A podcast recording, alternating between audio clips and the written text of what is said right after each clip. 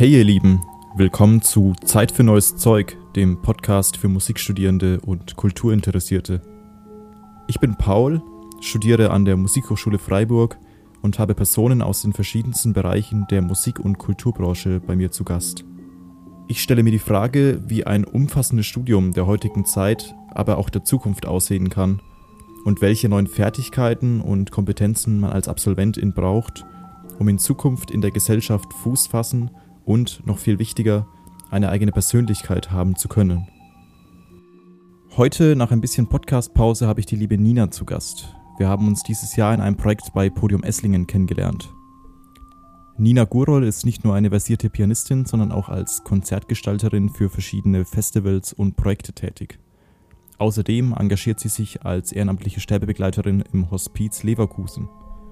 Wie sich diese verschiedenen Tätigkeiten und Künste verbinden lassen und auch gegenseitig super ergänzen, erfahrt ihr in dieser Folge. Noch dazu leitet Nina gemeinsam mit einem Team von ambitionierten Kulturschaffenden ein Klassikfestival im Norden Deutschlands, das KM 550, zu dem sie einige interessante Infos parat hat.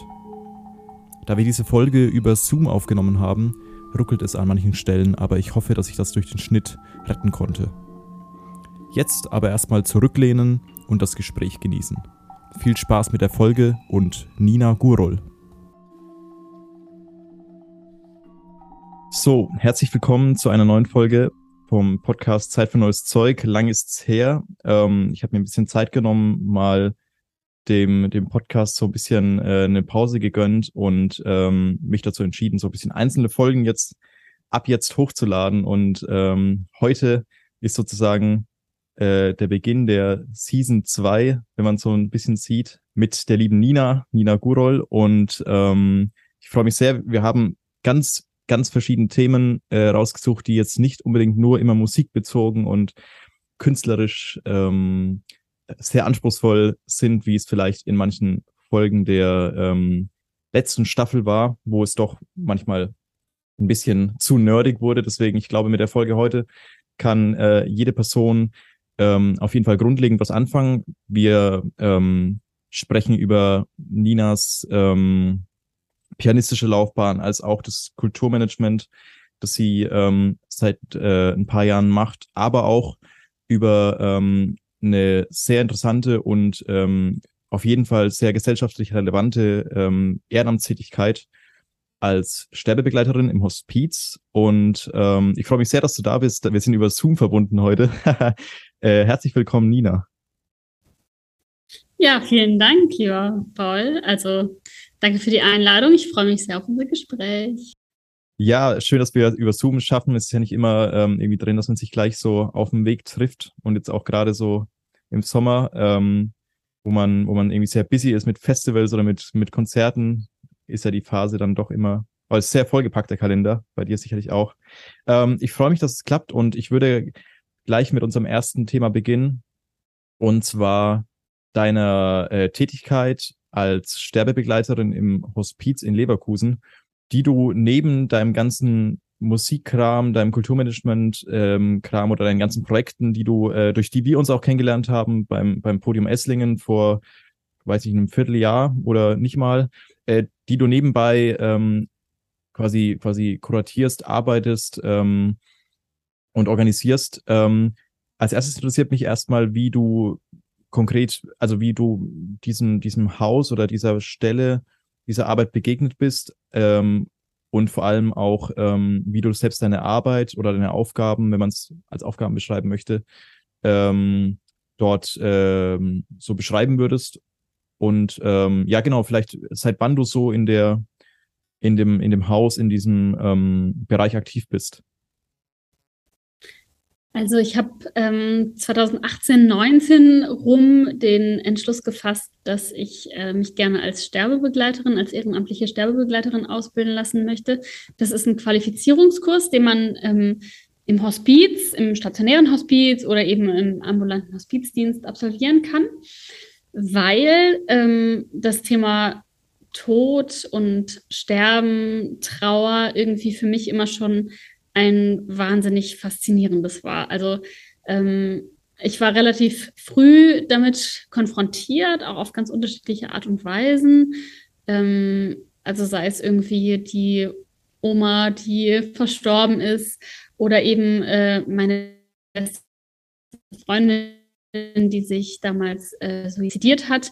Ähm, ja, also ich war da irgendwie schon, schon immer irgendwie früh mit konfrontiert und es hatte für mich immer mehr eine Faszination als eine Abschreckung.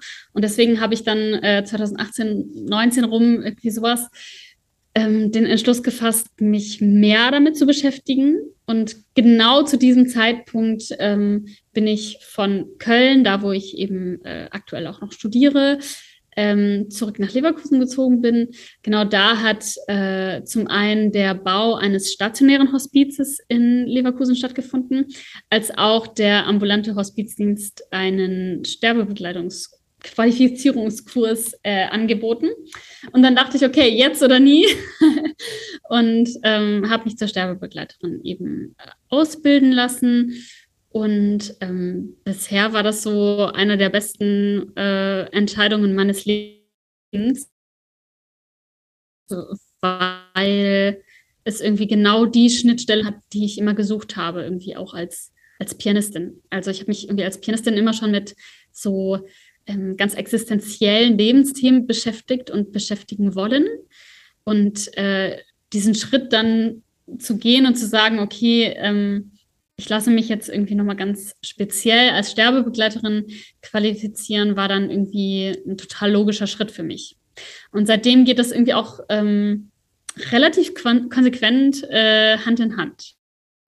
Das ist interessant zu hören, weil ähm, also es ist ja erstens ein Riesenthema, das wir heute ganz ähm, ganz facettenreich äh, besprechen können, denn äh, wie du schon gesagt hast, du ähm, verbindest oder man verbindet immer sehr persönliche ähm, Momente, Gegebenheiten damit, ähm, äh, auch ein Stück weit vielleicht Erinnerungen an deine ersten, ähm, an deine ersten Menschen, die du dort betreut hast, äh, oder eben auch besondere, besondere Erfahrungen, die einen irgendwie erden, beflügeln. Also du hast, ich habe mir auch Interviews durchgelesen, wo du mal darüber gesprochen hast, dass es dich auch ähm, fernab von deiner irgendwie künstlerisch anspruchsvollen Tätigkeit, wenn du jetzt irgendwie einen schweren äh, keine Ahnung, einen schweren Messiar lernen musst am Klavier, dass du dann da rausgehst und einfach ins Hospiz, ähm, in die, in die Ambulanz, wie ich es richtig verstanden habe, ähm, gehst und dann einfach ganz andere Ansichten, ganz andere ähm, Menschen dort triffst, ganz andere, ähm, ja, einfach einen ganz anderen Umgang mit dem, mit dem ähm, Thema Leben, aber auch eben mit diesem immer noch tabuisierten Thema Tod und Sterben. Was würdest du denn selbst beschreiben? Du hast gesagt, es geht für dich immer öfter ineinander über, Hand in Hand. Du kuratierst damit auch Konzertabende oder gehst, glaube ich, auch in Schulen oder hast einfach sehr viel, wirklich sehr viel Vermittlungsarbeit ähm, schon, schon damit äh, gemacht oder auch erfahren. Was würdest du sagen, ist das, ist das, das Schwerste ähm, oder was war für dich das Schwerste zu verstehen, ähm, warum es so tabuisiert ist oder warum es so, warum es immer noch so ein, so ein schwieriges Thema ist? Wie hast du da oder wie hast du das, wie hast du das erlebt, als du ähm, wirklich dort angefangen hast oder als du auch die ersten Konzerte vielleicht gegeben hast mit diesem, äh, mit diesem Thema im, im Hintergrund? Es ist eigentlich ganz lustig, weil ähm, ich bin eigentlich auch in die Sterbebegleitung gegangen, um irgendwie so einen so einen Ausgleich zu schaffen ähm, von der verrückten KünstlerInnen-Bubble und der verrückten KünstlerInnenwelt. Ähm, und urplötzlich äh, passiert es aber, dass das dann total zusammenlief. Und ähm, äh, ich erinnere mich noch an meine erste Sterbebegleitung. Das war eine alte Dame, so eine, so eine ganz urkölsche Frau, ähm, die mich natürlich dann auch fragte, was ich mache. Und jedes Mal, wenn ich dann äh, eine Begleitung, die hier und sage, naja, ich bin Musikerin, Pianistin, dann kommen natürlich total viele Fragen auf und äh, total viele Bedürfnisse auch irgendwie über Musik zu sprechen. Und ach ja, damals, irgendwie, als ich meinen Mann kennengelernt habe, da waren wir zusammen in der Oper und ich erinnere mich noch an genau die Arie, da haben wir uns angeschaut und da hat es gefunkt. Also Musik war irgendwie immer Thema in meinen, ähm, in meinen Begleitungen und somit ist es irgendwie automatisch zusammen zusammengelaufen, obwohl ich das gar nicht so geplant hatte. ähm, und musste dann eben relativ schnell feststellen, dass, ähm, dass das viel mehr Hand in Hand geht, als, ähm, ja, als ich das gedacht hätte eigentlich. Und ähm, trotzdem ist es so ein schwieriges Thema. Also trotzdem ist es irgendwie etwas, was uns abschreckt, weil es mit Verlust zu tun hat. Und wir müssen uns nichts vormachen. Sterben und ähm, Trauer wird immer ein schwieriges Thema bleiben. Ähm, also der Verlust eines geliebten Menschen wird immer schwierig bleiben. Aber die Frage ist natürlich, wie wir dem Ganzen begegnen können und wie mh, anders wir dem Ganzen begegnen können. Also eben nicht nur vielleicht mit, mit der Schwere, die es mit sich bringt, sondern auch mit der Frage, naja, was kann uns der Tod und unsere eigene Vergänglichkeit, von der wir ausgehen können, auch schon zu Lebzeiten lehren. Und das war so die, der Lernprozess, der sich sozusagen über die Begleitungen auch für mich eingestellt hat. Also ähm, dieser Prozess von, naja, ich möchte Sterbebegleiterin werden, weil mich das Thema fasziniert, weil ich es wichtig finde, dass Menschen würdevoll in ihren Tod begleitet werden. Ähm, zu der Frage, naja, was hat das eigentlich mit meiner künstlerischen Tätigkeit und meiner künstlerischen Persönlichkeit auch zu tun? Und ähm, genau, da sind ganz viele Fragen und äh, Schnittstellen auf einmal aufgeploppt. Auf beiden Seiten. Auf meiner Seite als Begleiterin und eben auch ganz oft bei den Sterbenden selbst, die ich begleitet habe. Es ist super spannend, wie, also wie, wie grundlegend das Thema Musik dann doch eingewoben werden kann und aber auch wie individuell dann die Geschichten oder die Erlebnisse damit sind. Also wie unterschiedlich die Beispiele, die du nennen kannst, sind. Ich glaube auch, dass du anhand dessen vielleicht einen ganz anderen Blick darauf hast, wie wichtig das Thema auch, ähm, wie du auch auf, auf äh, ähm, aus deiner Sicht schreibst oder, oder denkst, glaube ich, wie wichtig das dann für die heutige Gesellschaft oder den Konzertsaal auch sein könnte. Ich meine, längst ist es ja ähm, ähm, längst sind, sind Projekte entstanden, die sich, ähm, sagst du ja auch nicht nur um das Thema Trauer ähm, in Bezug auf den Tod, sondern auch in Bezug auf generelle Beziehungen, zwischenmenschliche Beziehungen, Liebesbeziehungen, ähm, Verlust von, von guten Freunden oder von, ähm, blöd gesagt, dem geliebten Haustier so, ähm, nach, nach irgendwie ein paar Jahren. Ähm, wie glaubst du oder wie integrierst du selbst das, das Thema ähm, quasi ins Konzert und auch äh, warum ist es dir so wichtig, dass es, dass es quasi diese Themen allgemein die Vergänglichkeit, der Bezug äh, auf die Trauer, ähm, gewisse Nähe, gewisse ähm, auch Begegnungen im Konzert, wie wichtig ist dir das für das für das Konzert der, weiß ich, der nächsten Jahre, der Zukunft sozusagen?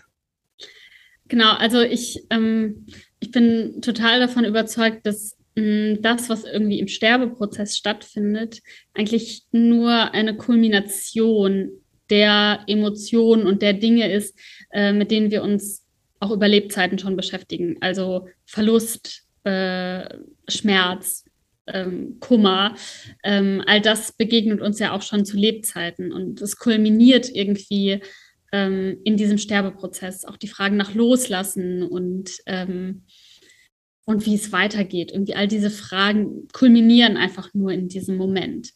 Und deswegen glaube ich eben so stark daran, dass es sich lohnt, eben auch zu, zu, zu Lebzeiten ähm, sich damit schon ganz viel zu beschäftigen, weil es diesen Prozess erleichtert, weil es eben diesen so gewissen Aspekt unseres Lebens nicht mehr negiert.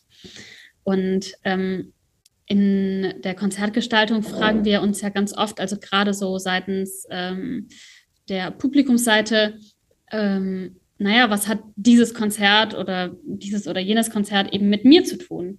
Hat dieses Thema was mit mir zu tun? Und ich glaube, es gibt eben kaum ein Thema, das äh, diese Frage so klar beantwortet wie ähm, Tod und Trauer, weil Tod und Trauer hat mit jedem was zu tun, egal wo er oder sie herkommt, egal äh, wie alt er oder sie ist. Es hat mit jedem Menschen was zu tun. Und damit ist diese ähm, kulturmanagerische Frage sozusagen, was hat das mit mir zu tun, ähm, automatisch schon beantwortet. Und es ist irgendwie ein total, äh, ja, eine total klare Antwort.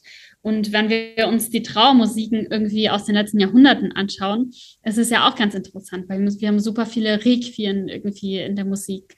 Ähm, wir haben super viele Werke, die in absoluten Krisenzeiten entstanden sind und die Trauer und äh, Tod, Verlust, äh, Existenzängste etc. behandeln. Und äh, deswegen ist auch für mich das total logisch, irgendwie mit in den Konzertsaal zu nehmen. Also nicht nur zu sagen, okay, ähm, klar ist Musik irgendwie ein total gutes Mittel, um ähm, an Emotionen zu arbeiten in der Sterbebegleitung oder in der Trauerbegleitung, sondern eben auch zu sagen, naja, es ist ein total wichtiges Thema im Konzertsaal. Und wie ehrlich schauen wir eigentlich dieses Thema im Konzertsaal an? Also wenn wir im Hören ähm, wie sehr setzen wir uns tatsächlich dieses Thema behandelt.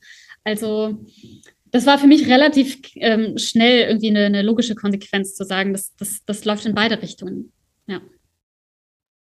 Voll, ja, voll interessant. Es ist, äh, manches ist so logisch, aber manches ist dann auch für den Konzertsaal äh, oder für dieses ähm, Konstrukt Konzert vielleicht auch noch ähm, zu neu oder zu, weiß nicht, zu zu, zu unerforscht, zu unerprobt, wie sich eben manche Themen, manche, ähm, ja, eben bestimmte, bestimmter Umgang mit manchen, äh, also Requiem mit manchen Gattungen ist ja, also Requiem ist ja schon fast irgendwie so viele, wie es davon gibt, eine, eine, eine eigene Gattung und es ist ja, liegt ja schon in der Geschichte, dass, dass eben Tod und Trauer, Tod und Sterben ähm, schon so verwoben ist. Also es ist, es ist äh, eigentlich eben nur logisch, dass man sich die Frage stellt, wie das dann heute im Konzert äh, verarbeitet werden kann.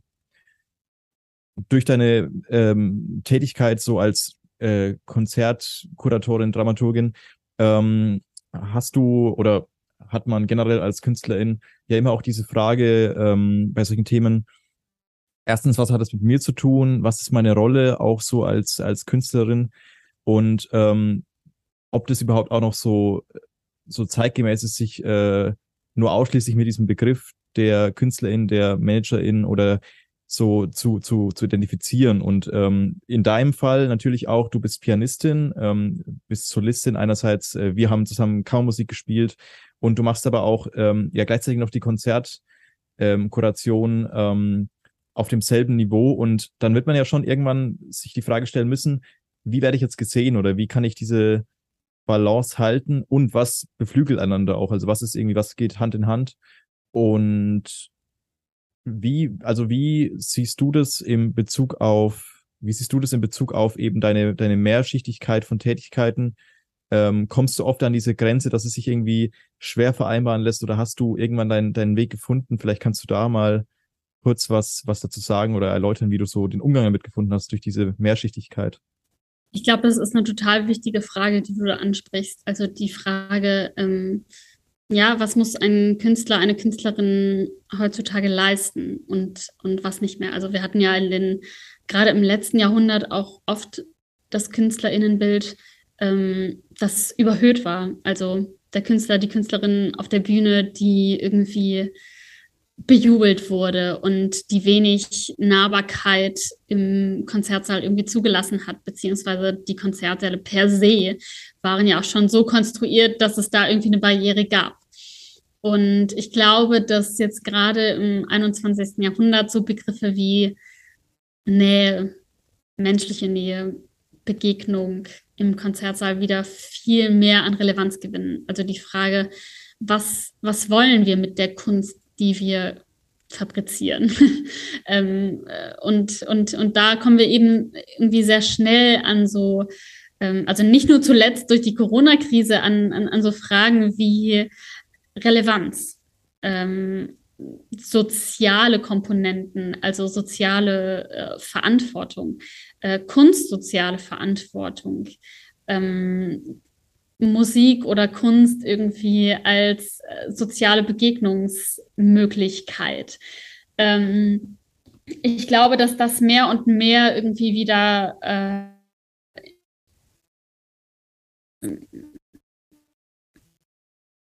in diese Richtung äh, geht, nach nach Verletzlichkeit im Konzertsaal irgendwie ähm, ja, wie, wieder, naja, wieder aufnimmt und ähm, ähm, und damit, damit klärt sich irgendwie auch so ein bisschen die Rolle für mich als, äh, als Künstlerin des 21. Jahrhunderts, nämlich, dass ich eben nicht nur das bediene, was irgendwie immer schon da war. Also, dass man irgendwie Standardrepertoire spielt und, äh, und den Markt so bedient, wie er irgendwie im, gerade im letzten Jahrhundert auch funktioniert hat, sondern dass man irgendwie zukunftsgerichteter bleibt und sich fragt, naja, was ist jetzt gerade relevant? Was braucht jetzt die Gesellschaft? Und auch mehr danach zu sagen, naja, die Kunst ist dahin, wo gesellschaftliche Begegnung irgendwie stattfindet, wo soziale Begegnung stattfindet. Und nicht, dass wir sagen, okay, mm, wir wollen, dass teuer Karten gekauft werden und ähm, wir laden ein in unseren elitären äh, Konzertpalast. Also es gibt da, glaube ich, einfach so eine, ähm, naja, so eine, so eine, so eine Rollenverteilung, die, die sich jetzt gerade verändert. Und ich glaube, dass wir als KünstlerInnen des 21. Jahrhunderts viel mehr gefragt sind, gesellschaftlich Verantwortung zu übernehmen und zu fragen, was braucht es jetzt in dieser Gesellschaft mit den Themen, die die Gesellschaft heute beschäftigen. Ja, total richtig. Also es ist eine ganze Menge Dinge, äh, angefangen von den äh, alten Rollenbildern mit diesen Monstergagen, die ja immer noch äh, heute existieren, ähm, aber auch dieser Verletzlichkeit schon fast von äh, von, von freien Häusern, freien Ensembles während der Corona-Krise. Das hat man ja auch ganz immens gemerkt. Oder da haben manche Ensembles äh, ja immer noch heute mit zu kämpfen, mit fehlender Auslastung, mit einem Image-Problem seitens der Digitalisierung oder auch diesen ähm, einfach einer anderen, anderen Art von Konzertkuration, eben nicht mehr diese Programmmusik und man lädt ins Konzerthaus ein und es werden irgendwie drei Monsterwerke nacheinander gespielt und das Ding ist voll so. Und, oder man tut damit durch, durch, die, durch die halbe Welt.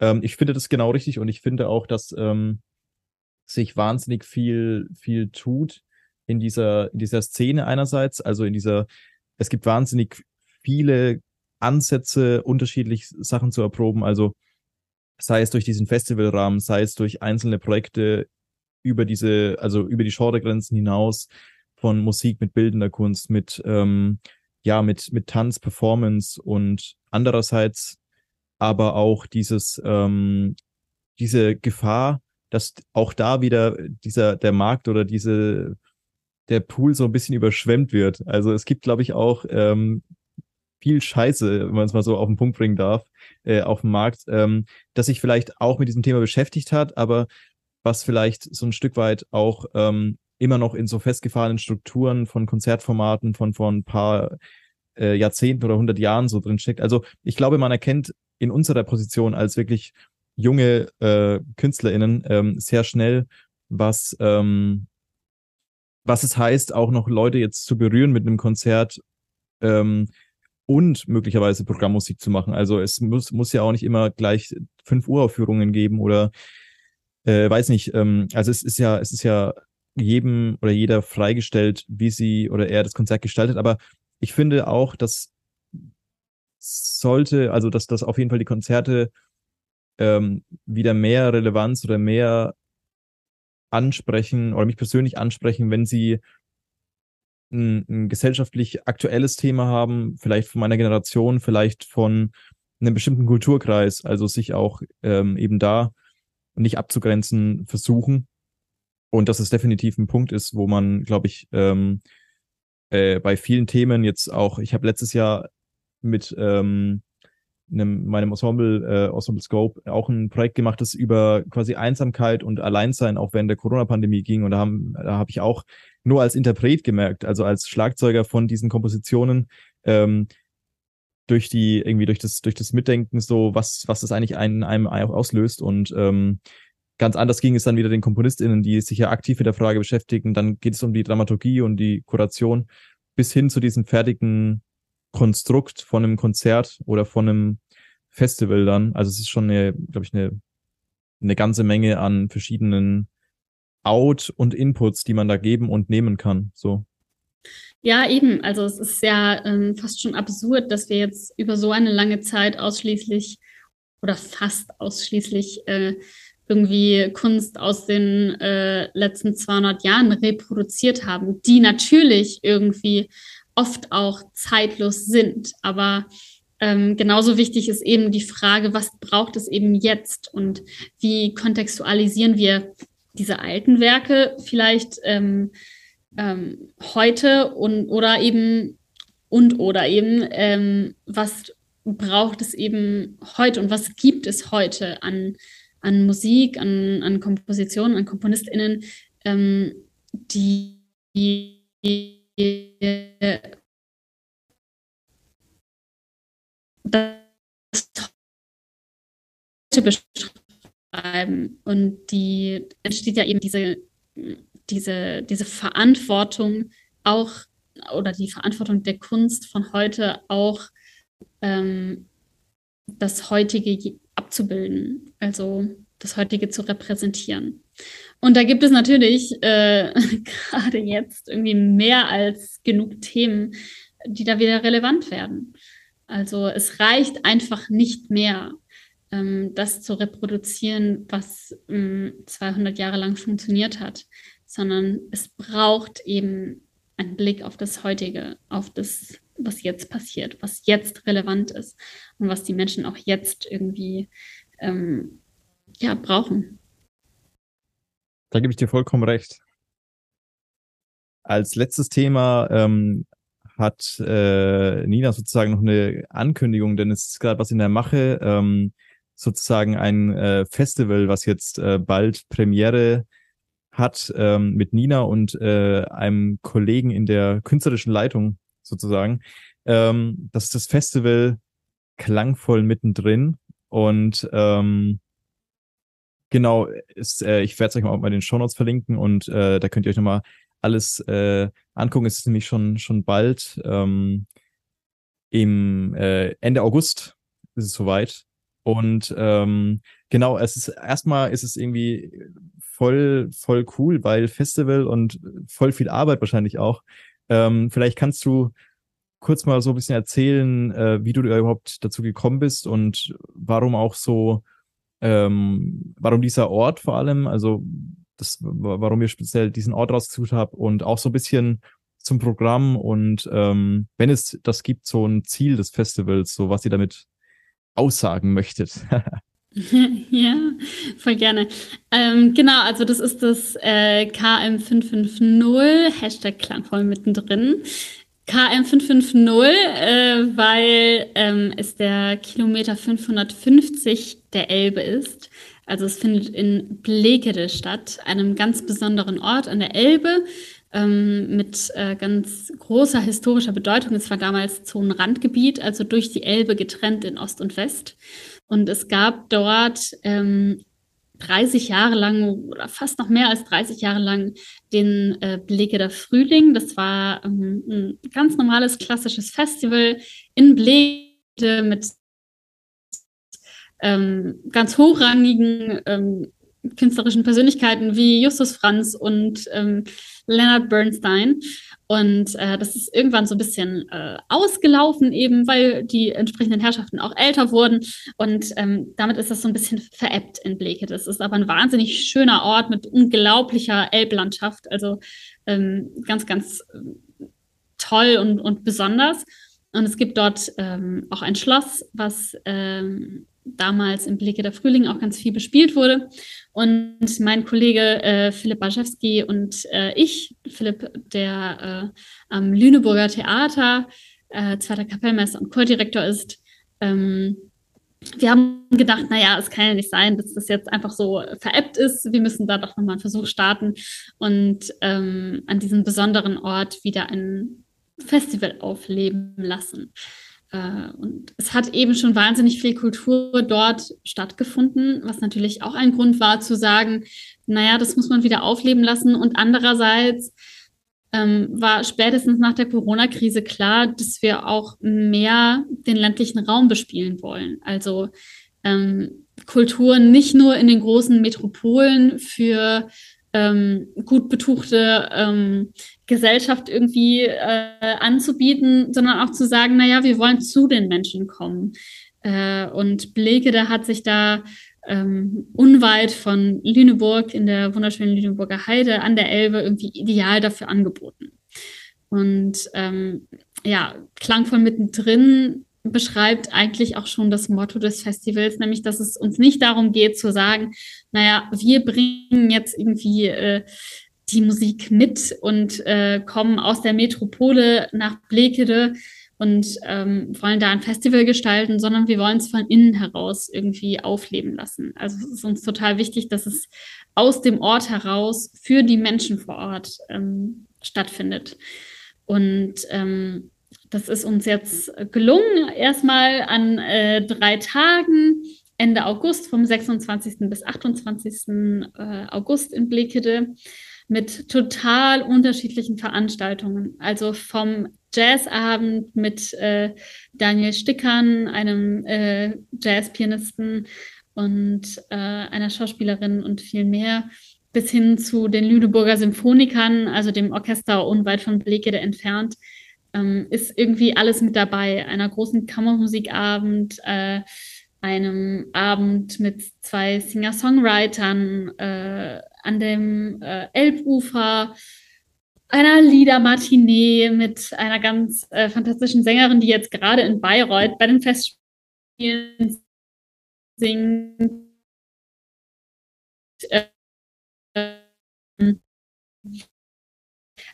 Also ist irgendwie für jeden etwas dabei, dass es um Nähe geht, dass es um gemeinschaftliches Erleben geht. Und ähm, ja, das findet eben jetzt am 26. bis 28. August Premiere. Mal schauen. Wir sind sehr gespannt, wir freuen uns wahnsinnig. Ähm, ja, total spannend. Cool, ja, das ist ja dann auch voll die letzte Phase jetzt. Also ich war, haben ja schon Anfang August und jetzt geht es so langsam in die, in die äh, heiße Zeit und äh, da wird wieder mit dem Fahrrad und den Flyern im äh, Gepäckträger durch den ganzen Ort gedüst, so wahrscheinlich noch so schön ein bisschen äh, Lokalwerbung gemacht. Ähm, nee, cool, es, es klingt echt super, gerade weil du ja auch sagst, es ist, äh, ähm, das ist ja auch so ein Slogan, der, glaube ich, oft ähm, auch selbst in der Großstadt verwendet wird, dass man zu den Leuten geht und äh, trotzdem schafft man es, glaube ich, nur in allerwenigsten Fällen wirklich ähm, dort auch anzukommen und eben nicht nur die großen Stars in die in das kleine Dorf zu zu fahren und dann ähm, äh, nur Musik auf hohem Niveau quasi zu bieten, sondern eben genau ähm, von der Singer-Songwriterin so bis hin zur vielleicht noch lokalen Jazzband, ähm, aber auch, du spielst ja auch selbst in, glaube ich, ein oder zwei Abenden eben ähm, auch sich, sich äh, einfach bewusst zu machen, ähm, was möchte man natürlich erreichen, man hat einen gewissen Anspruch, aber auch, ähm, was ist jetzt, äh, was sprengt nicht den, den Konzertrahmen als auch den Kalkulationsrahmen, darf man ja auch nach Corona mal echt dazu sagen. Ähm, und vor allem auch lokal zu bleiben, eben mit diesem, mit dem Orchester, als auch ähm, äh, Freundinnen und Kolleginnen, die äh, sich da zusammenschließen. Und ihr habt ja auch eigentlich ein, ein, ziemlich, ein ziemlich kompaktes Team, was es auch möglich macht, eben dann so direkt im Austausch zu sein. Also keine Rieseninstanz, keine riesen, ähm, weiß nicht, äh, ich sag mal so Absprache, Hürden, wo man dann irgendwie ähm, sondern es ist, es ist ein, es ist ein schönes, schönes, kompaktes Team und man kann da wirklich einfach ein, wie du auch äh, vorhin schon im Vorgespräch gesagt hast, ein schönes Pilotprojekt quasi, einfach mal zu sehen, wie kommt es an, wie ist diese Neuauflage, wenn du sagst, dass es das Festival schon mal gab, quasi wie ist diese Neuauflage, wie ist dieser andere Style, dieser ähm, andere ähm, Ansatz, wie kommt der an bei den Leuten? Es kann ja auch sein, dass es irgendwie wirklich so Unterscheidungen von den Abenden gibt und ähm, Gleichzeitig aber auch ist es in jedem Fall, glaube ich, für euch eine, eine ähm, sehr gute Bestätigung, ähm, ähm, dass das was geht. So und ähm, bleib gespannt. Also ich verlinke es auf jeden Fall und schau mal, äh, was in meinem Kalender so so geht. Äh, vielleicht äh, zische ich mal vorbei. So, es ist zwar eine ultra weite Entfernung von Freiburg, muss man schon ehrlich sagen.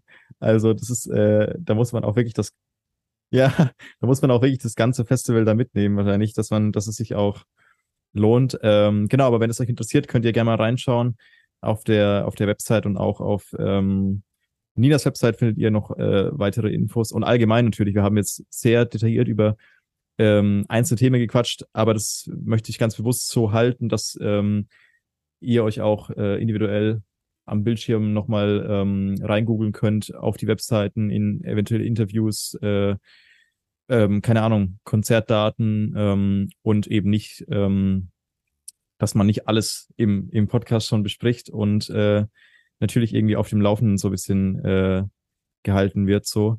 Äh, ich danke dir sehr herzlich fürs Gespräch. Es hat mich äh, sehr gefreut und ich bin wieder um ähm, viele Erkenntnisse ähm, bereichert worden zu den unterschiedlichsten Themen und den unterschiedlichsten Ansätzen auch und äh, ja, freue mich äh, mehr auf jeden Fall über einerseits über Social Media, weil man da immer schön am Start bleiben kann, als auch ähm, live äh, miterleben zu können und äh, wünsche erstmal viel Spaß bei dem ganz kurz bevorstehenden äh, Festival. Ja, vielen Dank. Ich freue mich natürlich auf jeden, der kommt. also ich glaube, es ist echt, also das ist super schön zusammengefasst. Es geht ja wirklich darum, irgendwie jetzt einen neuen Gedanken äh, einfließen zu lassen, auch irgendwie in Bezug auf das, was wir vorhin besprochen haben. Irgendwie mehr Nähe, mehr Begegnung, einfach mehr, äh, mehr Lokalität irgendwie auch zu stärken. Von daher, ja, freue ich mich voll mit dir Quatsch zu haben. Und äh, ja, freue mich auf unser nächstes gemeinsames Projekt, lieber Paul. Mal schauen, was bald ansteht. Wo wir uns nächstes Mal, genau. mal treffen. Ich würde mich auch sehr freuen. So ist es. Voll. Genau. Ja, also danke auch dir fürs Gespräch und äh, für die Plattform. Und ähm, freue mich auf alles, was kommt. Ich mich auch. Bis bald.